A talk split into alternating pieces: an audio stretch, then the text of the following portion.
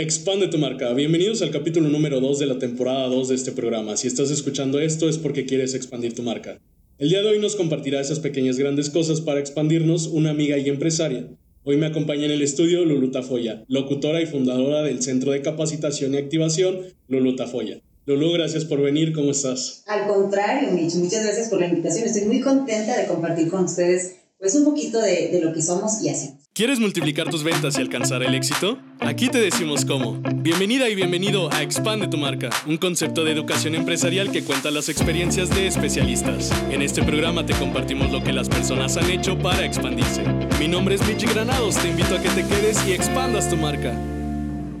Sí, justamente, bueno, pues recuerdo que te llegué a conocer cuando traíamos inclusive un proyecto de que trajimos a un diseñador de Brasil y me acuerdo justamente que me acerqué contigo porque pues era como la idea de que nos pudieras apoyar a difundir este evento. Entonces recuerdo muy bien desde ese entonces pues empecé a seguir tu trayectoria y me atreví también a ponerte de el día de hoy un seudónimo para esta charla que es Mujer con Voz Masiva. ¿Por qué? Porque bueno, a todo lo que tú haces eh, siento que es justamente eso, ¿no? De, de cierta forma esa voz conecta hacia todos y en todos lados y es lo que has estado haciendo, pero bueno, pues cuéntanos ya más tú de cómo surge el Ulutafoya, cómo eras de niña, con qué soñabas, etcétera. ¿Cómo eras de niña? Fui una niña no tan traviesa como pareciera, soy más traviesa ahora. Okay. Pero de niña era una niña muy común, como todo el mundo, con muchos juegos, con muchos sueños. Eh, me encanta compartir esta anécdota porque en realidad fue como el parteaguas. Cuando uno es niño no tiene miedo a soñar. Cuando somos pequeñitos todos nos imaginamos nuestra creatividad no tiene límites. Entonces, yo jugaba a dos cosas. Una de ellas era hacer la mujer maravilla. Yo me hacía mis brazaletes, me hacía mi diadema y hacía mi juego de lazo invisible. Entonces, mi hermano, que es más chico que yo, dos años, él jugaba a ser Superman. Entonces, juntos hacíamos, ya sabes, no siempre triunfábamos. Ese era uno de los juegos principales. Otro juego muy importante era, me encantaba imaginarme frente a un micrófono, me encantaba imaginarme haciendo, mira, te vas a reír, Mitch, pero te lo voy a contar. Quienes me conocen físicamente saben que soy muy bajita de estatura, soy muy pequeña, mido unos 53. Pero a mí siempre me encantaban las pasarelas, los certámenes de belleza. Yo veía nuestra, bueno, en aquel tiempo señorita, mi Imagínate de qué años estoy hablando. Y entonces era muy simpático porque yo le agarraba a mi mamá sus faldas largas y era mi vestido de noche. Entonces, mis hermanas y yo tengo cinco hermanas, somos una familia muy numerosa, jugábamos a hacer pasarejas en el cuarto de mis padres. Entonces nos hacíamos nuestras bandas y representábamos al país que queríamos y nos, ya sabes, jugábamos a eso. Y por otro lado me encantaba hacer reportajes, es decir, con un palito de paleta agarraba una pelotita de esponja y se la metía y entonces yo hacía reportajes y ese era como mi sueño, mi juego. Por eso te digo que de pronto nos vamos proyectando sin querer, sin pensar que este sueño puede tener un gran impacto a lo largo de la vida. Ahora, ¿qué pasa muchos años después? Dadas las condiciones económicas en casa, con mi familia, pues me vi la necesidad personal, porque yo sé que si les hubiera dicho a papá y mamá, mamá, quiero estudiar comunicación, habrían hecho el esfuerzo. Pero yo sentía que la condición económica era muy, muy severa entonces yo lo que menos quería hacer era, hacer una carga para ellos. De modo que me metí a estudiar para secretaria, porque era lo más cortito y que me iba a permitir empezar a producir económicamente Rápidamente. y apoyar a mis padres. Entonces así lo hice. A los 18 años, cuando terminó la academia, que por cierto les mando un abrazo a mis amigos que nos hemos reencontrado después de 20 años, pero empezamos con esta nueva dinámica. Me meto a ser secretaria y te voy a decir un secreto con mi primer sueldo de secretaria, compré dos cosas muy importantes para mí. Una muñeca y me compré mis primeros dos libros para empezar a estudiar la prepa abierta. Fue mi primera gran inversión. Y entonces seguí haciendo la prepa, fui autodidacta de tal manera que la prioridad siempre fue mi trabajo. Entonces la prepa era como alterna, Mitch, era como eh, llevarla ahí. Sabía que quería terminarla, pero no tenía una meta determinada en ese momento. Entonces me seguí involucrando con mi trabajo con mucho compromiso y demás, hasta que por fin un día terminé la prepa, ya estaba casada, mis niños tenían 7 y 10 años, y entonces dije, pues todavía quiero estudiar, ¿no? eh, ese sueño de tener un título era todavía latente. Hay mucha gente que no sabe de qué, yo sí, siempre tuve muy claro qué quería. Ok. Quería ser comunicóloga comunicadora. Entonces me meto a estudiar la carrera, eh, recibí el apoyo fundamental, muy importante para una condición de una mujer casada con hijos, el apoyo de mi mamá, en paz descanse, de mi, de mi marido, de mis hijos. Fueron como ese pilar que me impulsó para que yo pudiera tomar la decisión de estudiar. Entonces, imagínate que me volvía loca porque estudiaba, trabajaba, jugaba voleibol. Malísima, no, yo era malísima. Bueno, también está ahí el deporte. Sí, era malísima, pero me divertí mucho. Eso sí, no sabes. Y entonces, bueno, terminé la, la licenciatura hace aproximadamente 10 años, apenas que terminé la licenciatura en Ciencias y Técnicas de la Comunicación. Así enseguida, en los dos meses siguientes, me inscribí a la maestría. Tengo una maestría en Mercadotecnia. Ok. Eh, complementa perfectamente mi carrera de comunicación, pero en ese inter una serie de estudios también, Estudié locución, estudié caracterización de voz, conducción de televisión, estudié programación neurolingüística, capital humano, inteligencia emocional y oratoria de alto impacto. Y entonces, pues me di cuenta que el conocimiento era una herramienta amplísima dentro de mi mente, que yo ya no quería ser secretaria. Sí. Y no porque renegara, me encanta. Sí, no, claro, pero para crecer, ¿no? De cierta forma. Sí, pero más que para crecer, te voy a decir, para hacer mi sueño realidad. Claro. Creo que los retos son oportunidades y hay que tomarlas, si no alguien más los va a tomar por ti. Entonces, para mí fue una eh, oportunidad muy grande. En ese momento fallece mi madre y eso me hizo tomar decisiones, me hizo sacudirme de muchas cosas. Toqué fondo, yo estaba muy apegada emocionalmente y físicamente a mi mamá.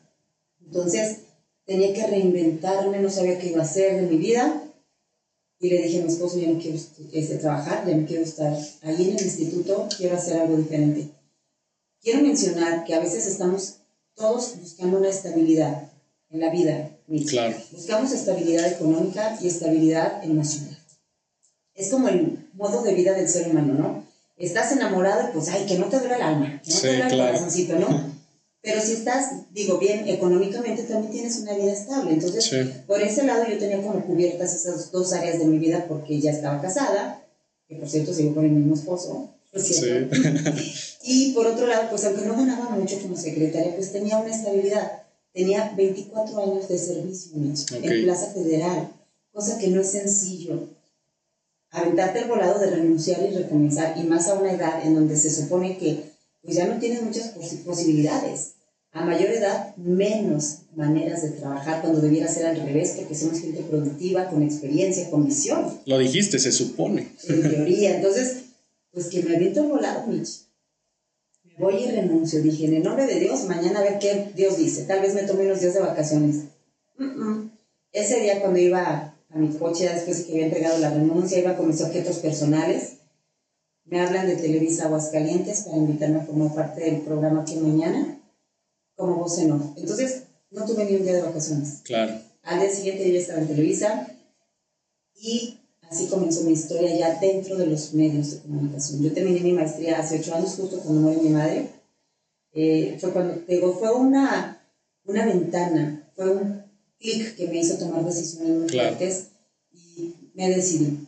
Entro a Televisa, tengo ahí tres años, duré tres años muy padres, me dieron mucha experiencia, eh, muy buenos amigos, buena relación pública, me dio mucha imagen, me dio proyección y eso me dio la oportunidad de seguir ahora sí creciendo ya en el campo profesional. Eso es en el área de imagen. En el área de locución, Mitch, te puedo decir que comencé haciendo radio por internet.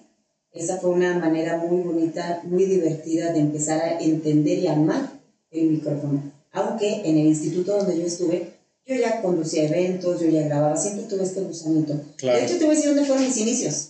A ver. Fíjate, y esto realmente no toda la gente lo sabe. Pero yo comencé realmente haciendo colaboraciones en Radio Universidad. Ok. Mi primer grabación pagada fue en aquellos años, en años noventa y pico, o sea, fíjate, millones de años Y entonces me pagaron mi primer grabación en donde me invitó Concho, de ahí de la Universidad, de Radio Universidad, a grabar el estudio de don Pepe Dávila en paz descanse, que fue uno de los grandes pioneros de esto en la radio cultural en Aguascalientes. Y fuimos, él me dirigió, te lo digo con toda honestidad, no sabía lo que era la locución. Amo más mi profesión a raíz de que me di cuenta que no sabía nada. Claro. ¿No? Y entonces dije, pues esto es lo que quiero. Aunque no sé nada, quiero. Entonces me vi en la necesidad de aprender, de buscar alternativas. Seguí colaborando en el instituto, yo ya conducía eventos, grababa, pues hacía algunas cositas que me pedían, que para el Día de Muertos se gastar y que sí, cositas. Eh, la voz del instituto, la de un computador era mi voz, entonces yo ya trataba de hacerme eh, práctica con esta parte del manejo de voz, pero no tenía la preparación. Entonces te digo, me meto a estudiar ya luego de la, de la licenciatura, maestría, me meto a estudiar locución y comienzo ahora sí realmente. Este tema de la locución en radio por internet también es muy relevante porque yo me la tomé muy en serio. Yo no lo veía como un juego. No, claro. Sabía que tener un micrófono frente a mí era una gran responsabilidad. Y entonces mis profes, a quienes también aprecio muchísimo y voy a estar agradecida profundamente tanto en la licenciatura, maestría como en el área de la locución, porque fueron esos pilares que me fueron guiando para que yo pudiera hacer mi carrera realidad. Claro. Y mm, ellos me enseñaron a que por una persona que esté conectada hay que dar tu 100, no tu 50 ni tu 80, hay que dar tu 100. Entonces siempre he dado mi 100 en todo lo que hago y pues bueno, te puedo contar 20 mil historias. Hubo un paréntesis ahí, este, tuve una ruptura de negocio, eh, algo dolorosa, complicada, difícil, pero afortunadamente se abrió la puerta para generar ahora el Centro de Capacitación y Activación Claro. Oye, Luli, por ejemplo, bueno, que, que, platicas toda esta historia, pero ¿cómo, cómo, cómo lograste o qué, qué, fue el enfoque que tú tuviste para poder lograr empezar, bueno, a, a entrar a lo de ya locución como tal de forma profesional? Eh, obstáculos que llegaste a tener o personas con las que te rodeaste ¿Qué fueron esas, esas cosas que detonaron el que tú pudieras empezar a hacer locución de forma profesional? Uy, es algo muy interesante. Retos varios, todos los días. Hay muchos retos siempre entre el seguirte preparando, entre a veces dudas si también tienes tú la capacidad para seguir haciendo las cosas. Pero cuando ves los resultados dices, sí, sí puedo, creo que todavía puedo dar más. Y te sigues preparando y sigues buscándolo. Entonces los retos no se terminan. Claro. Eh, ¿Qué detonó? Bueno, he de, confesarte que tengo apenas, mucha gente piensa que por mi edad tengo ya una carrera súper larga en medios de comunicación, la realidad es que no. Dentro de esta materia maravillosa que es la comunicación, tengo aproximadamente ocho años, que es lo que te digo que tiene mi mamá que falleció, que fue cuando realmente me empecé a involucrar. O sea, no es realmente tanto, pero de manera profesional, es decir, en locución apenas tengo cuatro años. Okay. ¿Por qué? Pues porque tuve la oportunidad, me abrieron la puerta en Radio y Televisión de Aguascalientes, en donde me ofrecieron un programa, yo no hice casting, yo no metí demo, me hablaron, ni siquiera hicimos programa piloto. ¿Cómo fue que te hablaron en eso? O sea, ¿cómo surge esa llamada? Mira, la que estaba entonces de directora de la, del área de radio, que es Charis González, amiga muy entrañable también, a quien conozco desde hace mucho tiempo, a quien yo seguía en radio, ella era locutora y yo me encantaba, yo no la conocía. Fíjate qué magia tan maravillosa teníamos entonces porque no teníamos redes sociales. Entonces oías al locutor y te lo imaginabas. A veces te dabas cada chasco, pero otras decías, wow, qué padre, ¿no? Entonces Charis para mí fue como ese detonante, esa inspiración en el término locución femenina. Yo decía, yo quiero estar allí, yo quiero, yo escuchaba a Charis y decía, qué bonita muchacha. Se me figuraba. Claro que no me equivoqué. Cuando la conocí en persona, hicimos una amistad entrañable. Seguimos viéndonos a lo largo de los años. Eh, a ella la nombran coordinadora de radio y de pronto un día me habla y me dice, amiga, fíjate que hay un programa que creo que tú le puedes dar el clavo. Okay. Y le digo, a ver, dice, vente, para que platiques con el productor. Bueno, pues llego muy, muy normal. Y fíjate que hicimos clic de inmediato al productor. Pero ni siquiera me hizo entrevista, Hace cuenta que llegó con la escaleta. Llegó con la escaleta, Mitch. Así tal cual. Y me dice, mira, esta es la entrada, la salida, el invitado, es un programa de entrevistas. Y entonces dije, ¿así nomás? Sí. El viernes empezamos. Te sí. tales horas. Pues el primer día yo iba con toda la ilusión, pero con todo el compromiso, porque era la primera vez que hacía realmente radio convencional. Había, había nervios, había miedo, había... Nervios, nada más. Miedo no. Ok. Eran nervios, era es- esa adrenalina de querer vivirlo, Claro. de poder por primera vez saber que era estar en un radio de verdad. Aunque el internet tiene su magia también, Claro. pero esta era diferente la oportunidad. Entonces, eh, mi primer invitado eh, fue un chico de Aguascalientes que se llama José Luis Quiroz. Él es eh, empresario y todo. Te prometo que la entrevista fluyó súper padre. Me sentí tan cómoda como pez en el agua, Michi. Entonces dije, sí, de aquí voy. Claro. Llega el coordinador de televisión, llega la coordinadora de radio, terminando el programa. O sea, cuando yo los vi entrar, dije, oh, oh, ¿qué pasaría? Porque todavía no terminaba el programa y yo ya los tenía ahí cerquita de la cabina. Sí, claro. Entonces dije, algo está pasando, pero yo traté de no desconcentrarme, continué con el programa. Lo que me encantaba y me tranquilizaba a la vez era que los veía con una sonrisa. Sí. Entonces dije, "Mm, Va no bien". creo que está tan mala cosa, ¿no? Y justo cuando terminamos, me felicitaron eh, ambos, Sergio Villegas, a quien le mando un abrazo con cariño, que es también un gran amigo, también ya un ancestro de la televisión en Aguascalientes, buenazo, me dijo, este proyecto era para. Y Charles igual me dijo, ¿sabes qué? Es tuyo. Y ya no hubo ni lugar a dudas de que ya ese era mi espacio. Claro. Por lo pronto, tengo ya recién, hace 15 días acabo de cumplir cuatro años al aire.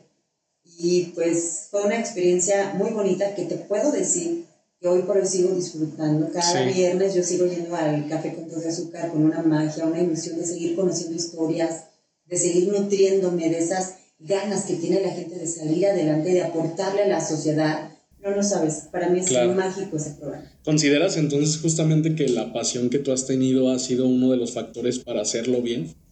Sí, por supuesto. Yo creo que la pasión es fundamental. Hay que apasionarnos, hay que sentirlo, hay que vivirlo Claro. para que la gente lo sienta igual que tú. Esa es clave. Yo puedo sentirlo, pero si no manifiesto mis emociones, no voy a conectar con la gente. Sí, claro. Y yo lo disfruto, lo gozo como no tienes una idea. Para mí cada programa es nuevo de verdad. Es una entrevista nueva, es conocer y reconocer a tantos talentos que de verdad me lleno de gozo, me lleno de alegría. Ya quiero que sea viernes la siguiente vez. Sí. Entonces, sí es muy bonito. De verdad he conocido no sabes cuántas historias. ¿Y cómo surge el centro de capacitación? ¿Cómo, cómo das inicio con eso? ¿Cómo, ¿Cómo dices, bueno, tengo que hacer este proyecto o voy a hacer este proyecto? Y también cuál es el objetivo con el que tú llegas a hacerlo. Bueno, pregunta complicada, difícil, pero muy bonita, Mitch. ¿Cómo surge? Surge precisamente a partir de la ruptura que tuve con ese deseo de reinventarme, de Claro. reencontrarme, de saber quién era Luluta Joya, porque un aspecto muy importante es saber quién eres. Si no sabes quién eres, Mitch, es difícil que puedas dirigir metas claras y concretas.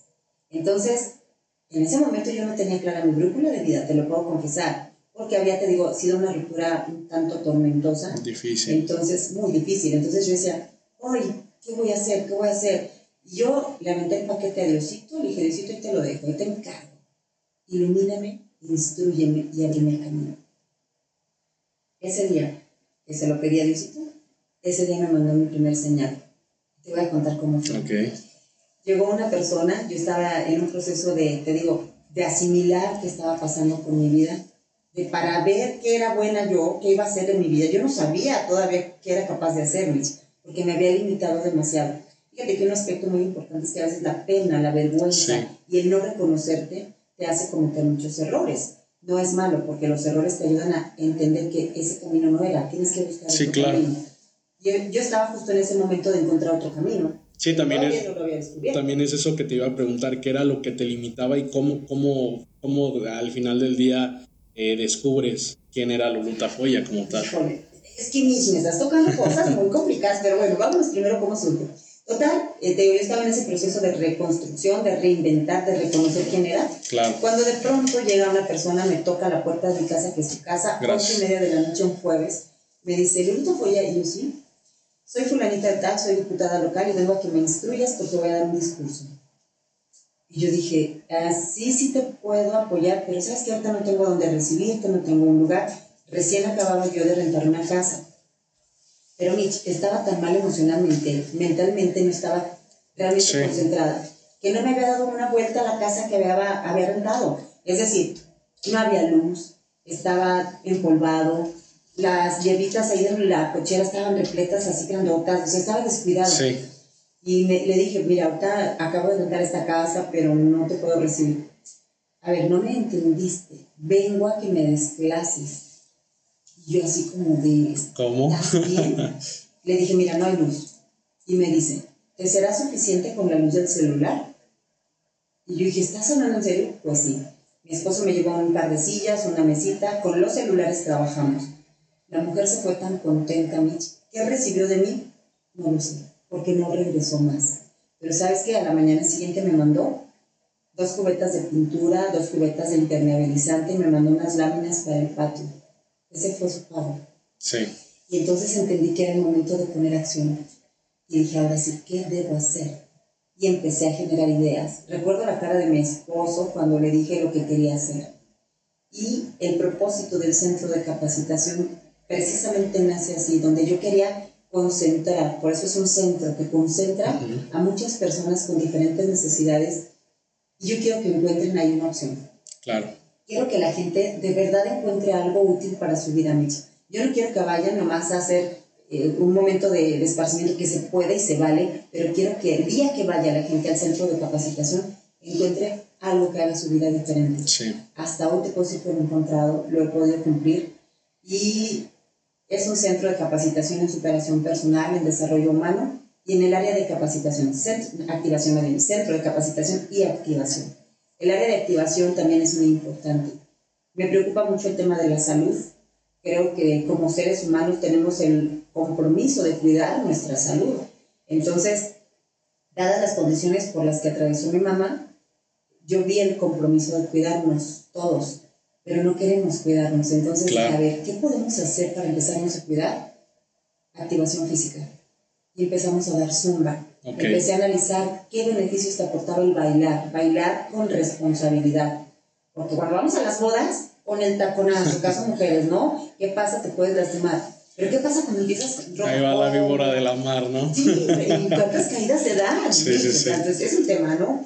Pero fíjate que ya cuando yo veía qué posibilidades tendríamos de ayudar a la gente a mejorar su salud física, emocional y mental a través del baile, dije, esto es una gran oportunidad para seguir creciendo. Entonces, invité a una amiga mía que es buenísima, está certificada, y empezamos a dar zumba. Y no sabes la gran convivencia que se genera entre las personas. Iban mamás con sus niñas, las niñas llevaban a las primas, y compañeras que salían de trabajo y de ahí se iban a la zumba, sacaban el estrés, Recuerdo la cara de una de mis alumnas que en un mes bajó 5 kilos, Mitch. En un mes, no sabe su cara de alegría. Dice, no puedo creer que en un mes bajé 5 kilos. Entonces, imagínate todo el impacto emocional que genera el verte bien, sentirte bien, Mitch. Por eso el compromiso que yo tengo con el centro de capacitación es brindarles opciones a las personas de mejora de vida. Claro. Me hiciste otra pregunta. ¿Qué me ataba?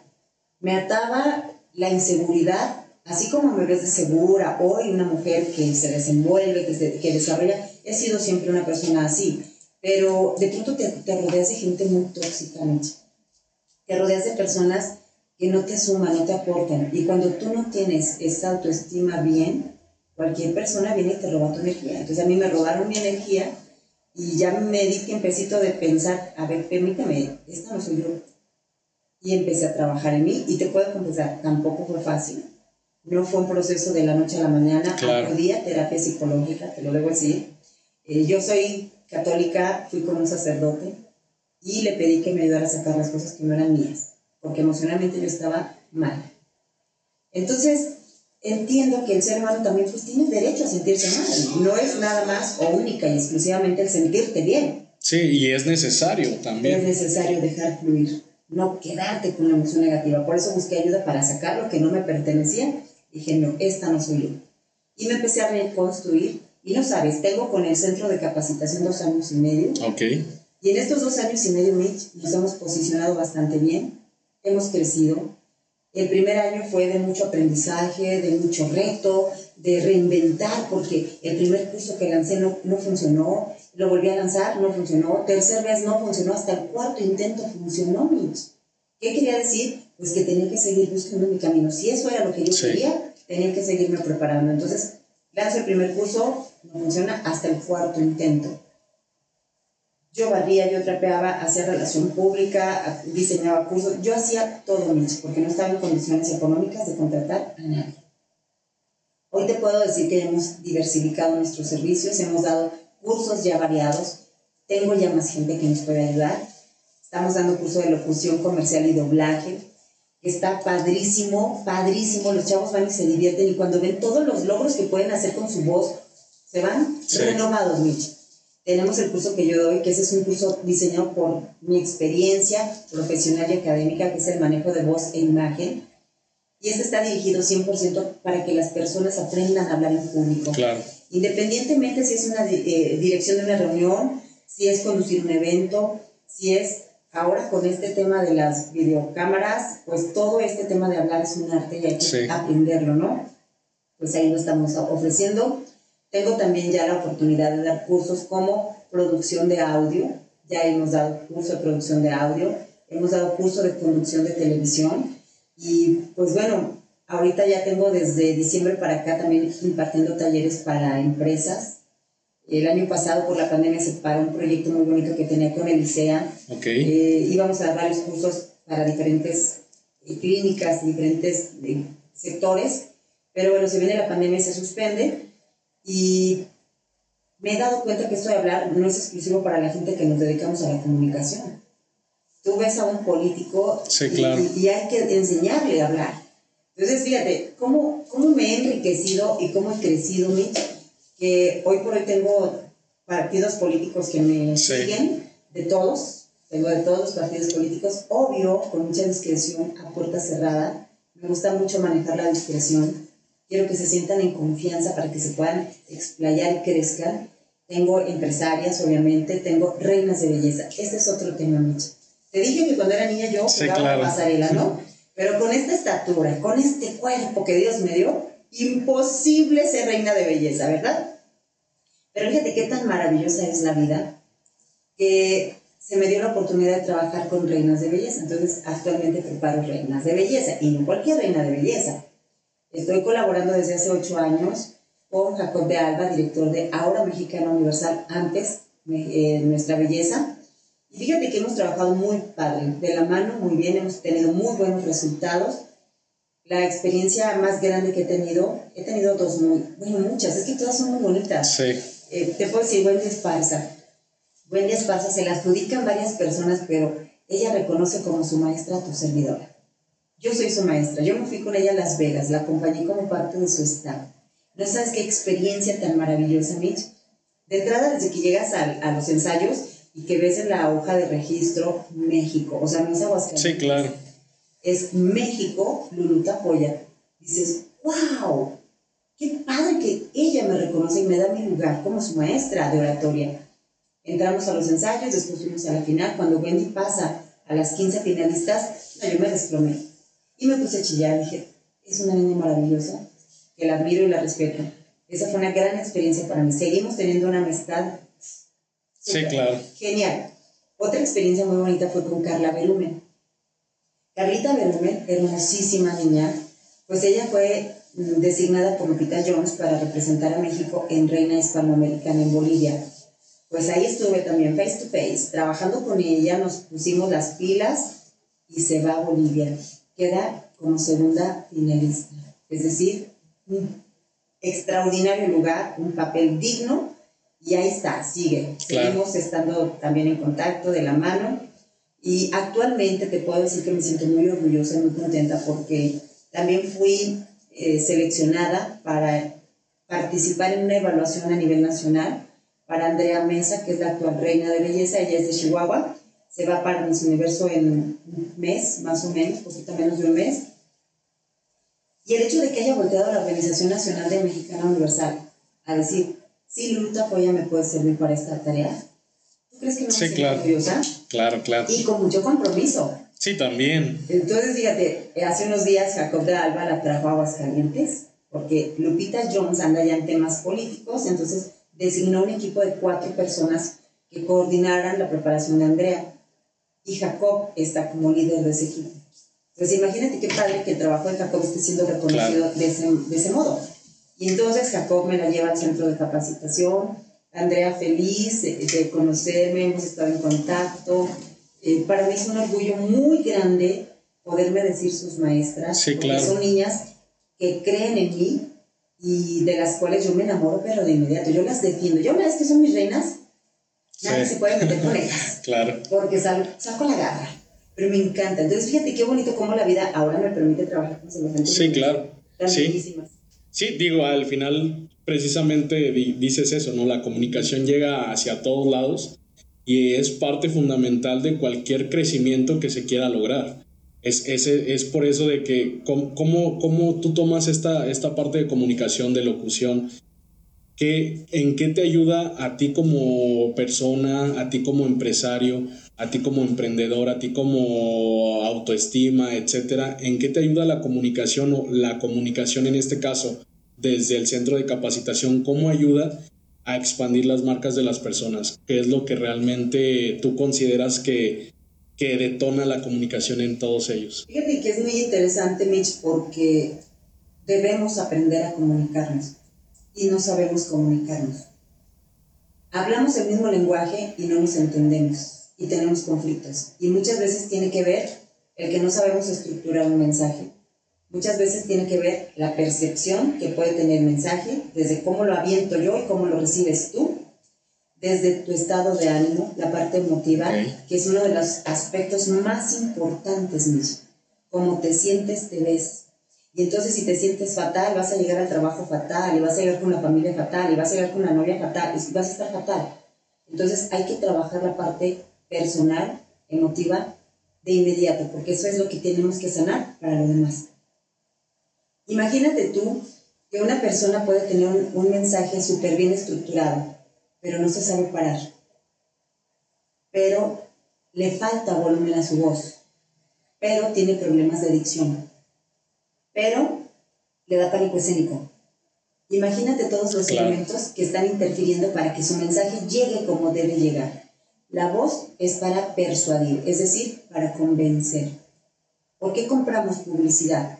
Porque nos convence. Claro que hay otros elementos audiovisuales, pero la voz tiene un papel fundamental la voz convence, entonces hay que trabajar la voz. Si yo estoy con un equipo de trabajo y quiero sumarlos a tal o cual proyecto, necesito convencerlos, pero a veces no sabemos cómo. Otro aspecto muy importante, Mitch, tiene que ver con la solución de conflictos. Hay que saber comunicar un mensaje para disolver y mejorar la relación interpersonal.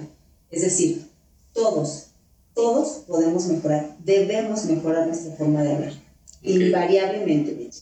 Ok, y, y, esta evolución, bueno, ahora que, que, de igual forma hay mucho este tema de la digitalización, ¿cómo parte justamente la evolución de lo que probablemente se, se hacía mucho en publicidad o en las mezclas publicitarias, que era la radio, y ahora regresando un poquito al tema que tocabas de radio internet, pero bueno, ahora con redes sociales, con todo lo que es contenido, pero de forma, pues en Facebook, en Instagram, en TikTok, etcétera. Cómo es esa evolución que también tú ves, visualizas y pones en práctica para poder ayudar a los demás.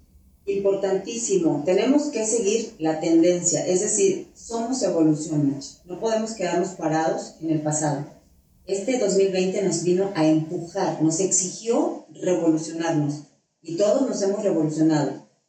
Todos tuvimos la obligación de aprender a hacer otras cosas, todos tuvimos la obligación de seguir relacionándonos de manera diferente, de movernos diferente. Es decir, ya no somos los mismos del año pasado para acá. Estamos totalmente transformados en todos aspectos. Y entonces la forma de vender ha cambiado. Hoy todo el mundo necesita, debe tener un teléfono, por lo menos con eh, Wi-Fi o Internet, una computadora o algún dispositivo móvil que te permita dar a conocer tu producto o servicio. A fuerza mismo. ¿Quién iba a decir que hasta hace un año, marzo hacia atrás, marzo del año pasado hacia atrás, era un tema con los niños, deja el celular, y ahora es, ten el celular, y ahora los pobres niños ya no quieren saber nada del celular. Entonces, ¿cómo esto nos vino a transformar? ¿Qué debemos hacer? Aprovecharlo como lo que es, una herramienta. Es una herramienta de trabajo. Y entonces, como tal, debemos darle su respeto y su justo lugar. Esto quiere decir que hoy por hoy la gente que está utilizando las redes pues también debe profesionalizarse, Michi. ¿Qué quiere decir? Que debemos aprender igual, lo mismito, a manejar y estructurar un mensaje. ¿Qué es lo que quiero vender? ¿Cómo lo quiero vender? ¿A quién se lo quiero vender? Y entonces también esa parte es la que nosotros estamos incursionando dentro del centro de capacitación para ayudarles a las personas a mejorar su lenguaje gestual, su lenguaje corporal, su postura, su dicción, su respiración, la estructura de sus mensajes, la improvisación, hacer transmisiones en vivo, hacer capsulitas, que todo esto ayuda muchísimo para que la gente sienta cercanía y te vea tan cercano que realmente te quiera comprar. Pero si te ven que no sabes hablar, que tienes una pésima imagen, que tu fondo está bien sucio, que tienes un montón de elementos visuales que no te ayudan, pues entonces no vas a vender lo que quieres vender. Entonces, son aspectos que nosotros trabajamos en el centro de capacitación. Entonces, si te das cuenta, seguimos evolucionando y nosotros, todos los consumidores también, ahora compramos por internet, ya ni siquiera tenemos que ir a la tienda de la esquina, ya todo el mundo te puede llevar hasta tu jitomatito, o sea, realmente ya tenemos la necesidad de incluirnos en esta nueva tendencia y qué mejor si lo hacemos de una manera seria, es decir, seria no me refiero a que no sonría, no, me refiero a darle el uso adecuado para que usted obtenga el resultado que desea con cada venta. Sí, claro, los dispositivos eh, móviles eh, ahora sí que son nuestra herramienta de venta día con día y, y tocaste un tema muy importante que es el que si te dedicas a esto, te especialices en eso porque también es un tema muy, muy, este, muy vago a veces, en el que pues se considera que nada más por estar en redes este, vas a vender y al contrario, es estar en redes pero saber comunicar lo que tú acabas de mencionar, tu mensaje para vender y a quién se lo vas a vender. Y Lulu, para terminar casi casi que el tiempo, el tiempo se va volando, eh, algo que tú le digas a los nuevos líderes, a los nuevos empresarios, cómo deben de ser o qué enfoque deben de tomar en cuenta para poder expandir sus marcas. Híjole, número uno, acérquense con personas que saben, acérquense con personas que les puedan sumar, que les puedan dejar alguna contribución precisamente para eso, para expandir tu misión, tu visión, tus valores, para que expandas tu, tu perspectiva. Mientras más alto pegues, más alto vas a llegar. Entonces, identifica también a quién quieres llegar, cómo, cómo quieres que la gente te visualice. Eso es muy importante, saber hasta dónde. Porque algo muy importante, Mitch, es que debemos comprender que nuestros trabajos son una gran oportunidad de construir un legado. ¿Qué quieres dejar? ¿Cómo lo quieres dejar y a quién se lo quieres dejar? Entonces, en esa medida, tú vas a ir proyectando tus siguientes metas y entonces, estratégicamente, estarás haciendo las alianzas correspondientes con gente que realmente te sume, gente profesional y gente seria. Hay que observar perfectamente los alrededores. A ver, esta persona me está sugiriendo una alianza, pero ¿qué tiene detrás? ¿Lo que ha hecho me sirve? ¿Me suma? o no. Y es válido decir no, ¿eh? Claro. No toda la gente que te pide un favor se lo tienes que hacer. Es un volado. Te lo pueden hacer o pueden no hacértelo. Y no te debes frustrar si te dicen no. Simplemente es no, esa persona no era la adecuada. Seguir buscando.